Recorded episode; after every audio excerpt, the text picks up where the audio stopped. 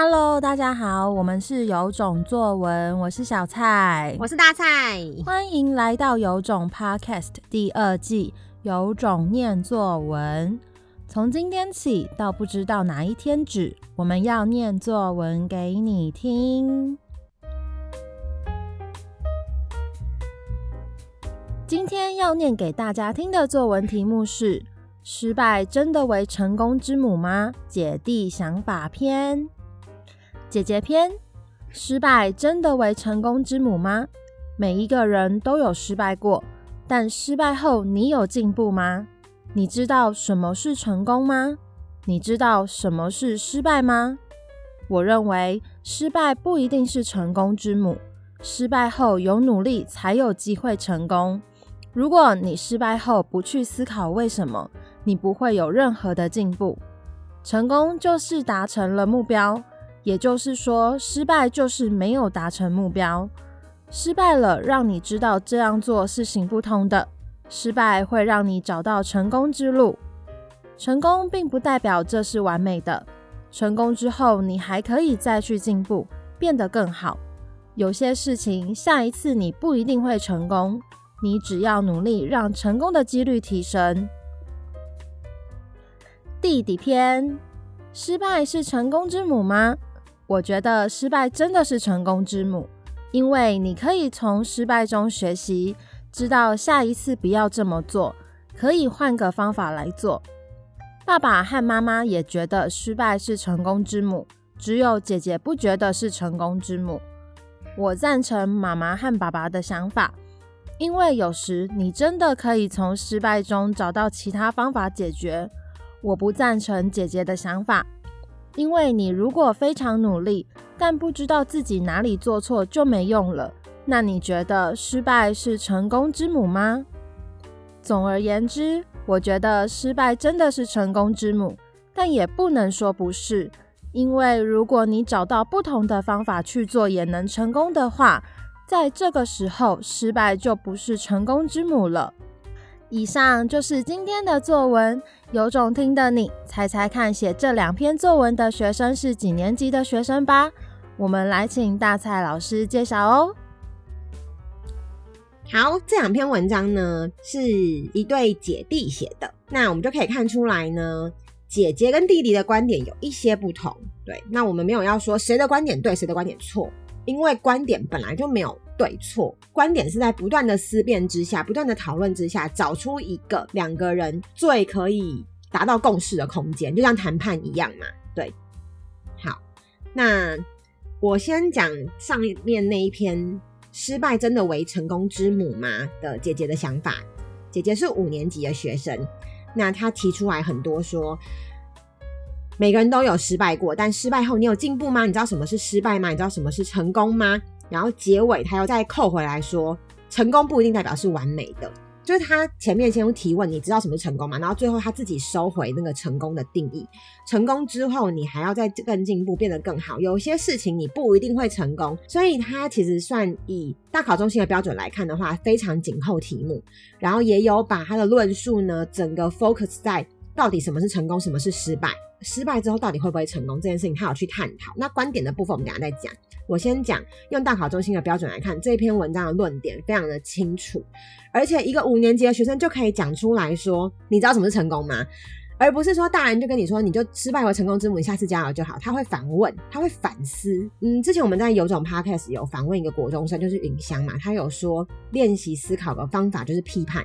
我也觉得批判是很好用的，当然你不能过度批判，批判这个是一个过程，你前面要先提问，后面你要慢慢的长出更健全的思考之后，你会发现所有事情其实没有标准答案，对，但是你要先练习提出，那什么是成功？爸爸妈妈当一个当他跟你说失败为成功之母的时候，你下次要问他什么是失败？我觉得我这次尽力了呀，为什么是失败？你也可以问自己，为什么要哭？我哭是因为我觉得自己很糟糕，还是我觉得我失败了？失败跟糟糕可以连在一起吗？像有时候我们在做一些活动啊，推一些东西的时候，老师在进行一些课程的时候，可能学生没有很喜欢，那这样子我是失败的吗？我当下的心情可能很失望，可是这样等于失败吗？光是去定义什么是失败，就要定义非常久了。所以学生可以练习这样子去建立自己的论点。以大考中心的要求来说，是最希望考生可以有自己的论述能力。这个论述能力核心就是你讲话有没有重点啦。就像我刚刚讲那么多，我讲话的重点到底是什么？我要讲的就是这个学生他有论点。然后他可以反思，对，我们先不管他的观点，你认不认同吼？他的叙述也很流畅，这就是我讲话的重点。所以其实他大考中心要考验的是，希望你可以透过书写的过程中去锻炼你的大脑，去思考你的用字遣词，去展现你的重点，去展现你的论述能力。因为我觉得我们会想要锻炼这个原因，是因为我们都人类的核心需求都是想要被别人理解。我做这个 podcast 也是想要被理解啊。我想让大家知道，我们到底在推动怎样的写作教育的改革。我想要被理解的时候，我如果讲话没重点，谁要听？第一个，讲话有重点，再还要讲话有趣，还要讲话可以让人家同理耶。所以表达是一个艺术。你今天练写作，绝对不是只是为了要说谎骗人，然后讲一些好像风花雪月的话。其实你是要讲的让别人听得懂之外，还可以感受到你其中带给他的韵味。这个其实是一个很复杂的艺术。那你在写作的过程中，第一个，你只是要锻炼你叙述流畅、逻辑清楚而已，就这么简单。所以写作真的没有要用什么华丽的词藻去铺陈，这么的空洞。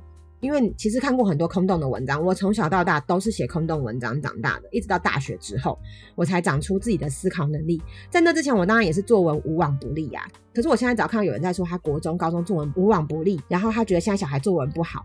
就发现他其实根本没有搞清楚，这是两件事情。作文无往不利，跟现在小孩作文不好是两件事情。我们过去考作文的方式，早就已经不应用在现在的出题跟阅卷老师大部分的方式了。大考中心的阅卷老师啊，国高中的老师还有很多的比较刻板印象，所以学生他们会很混乱。到了这边，老师说叫你可以做自己写的的东西，写有论点的东西。可到学校，老师说你的词藻不够华丽。结果到了大考的时候，你又说你讲话没重点。那你到底怎样？全部都不够，因为这个就是在训练写作的一个还蛮复杂的过程。之后我们再讲到我们未来几集会有一集在讲冰箱文的时候，我会再分享我的真实的想法。那我们先讲完姐姐这一篇之后呢，她的弟弟呢是四年级的。他说：“失败真的是成功之母，因为你可以从失败中学习，知道下一次不要这么做，可以换个方法来做。然后爸爸妈妈也觉得失败是成功之母，之后姐姐不觉得是成功之母。我就很想要拿之前有一个学生不是有说，那成功之父是谁 来问他。总而言之，我觉得失败真是成功之母。我觉得弟弟这一篇写得很好的是他的架构，以大考中心的关注的重点来说，立意取材、紧扣题旨，然后流畅运用素材。”跟他提出的观念，整个完整都扣住了这个题目，然后架构也非常完整，所以算是一篇中上的文章。以四年级来说，可以讲这么精准的架构，然后还有我赞成爸爸妈妈的讲法，然后他姐姐说，他还有说他不赞成姐姐的说法，就是他还可以辩论呢，四年级耶，然后写出来耶，觉得。现在的小孩真的是非常非常值得期待。也就是假设他今天成为一个员工，他不认同他的主管给的方针，好了，他的内心是有这样的一个思路的铺陈的。我个人觉得，我们四年级的时候可能有，可是我们没办法这么有条理的叙述出来。如果爸爸妈妈很困扰，小孩很爱跟你吵架顶嘴，你下次可以用这个方式去鼓励他，用他擅长顶嘴的方式去鼓励他，跟你进行一场思辨。那他的思考会也可以利用这个跟你吵架的方式更完整。那爸爸妈妈也可以真的去理解他到底想要什么。有时候吵架其实是最好用的方法吧。这样讲会不会大家觉得我在乱教一通？OK，那回来，我觉得观点的部分呢，在这边呢，我比较赞成的是，我其实在上课有讲，我比较偏向姐姐的地方，因为我觉得姐姐讲到一个超级好的，她说成功并不代表这是完美的，所以失败不一定是成功之母，就是你要来思考到底什么是成功。当然，弟弟有讲到也很精准的地方是你的态度。如果你可以从失败中学习，知道下一次不要这么做，当你有这个动机的时候，就是成功了。所以我觉得他们两个也不是算是在辩论，他们各自在探讨不同的议题。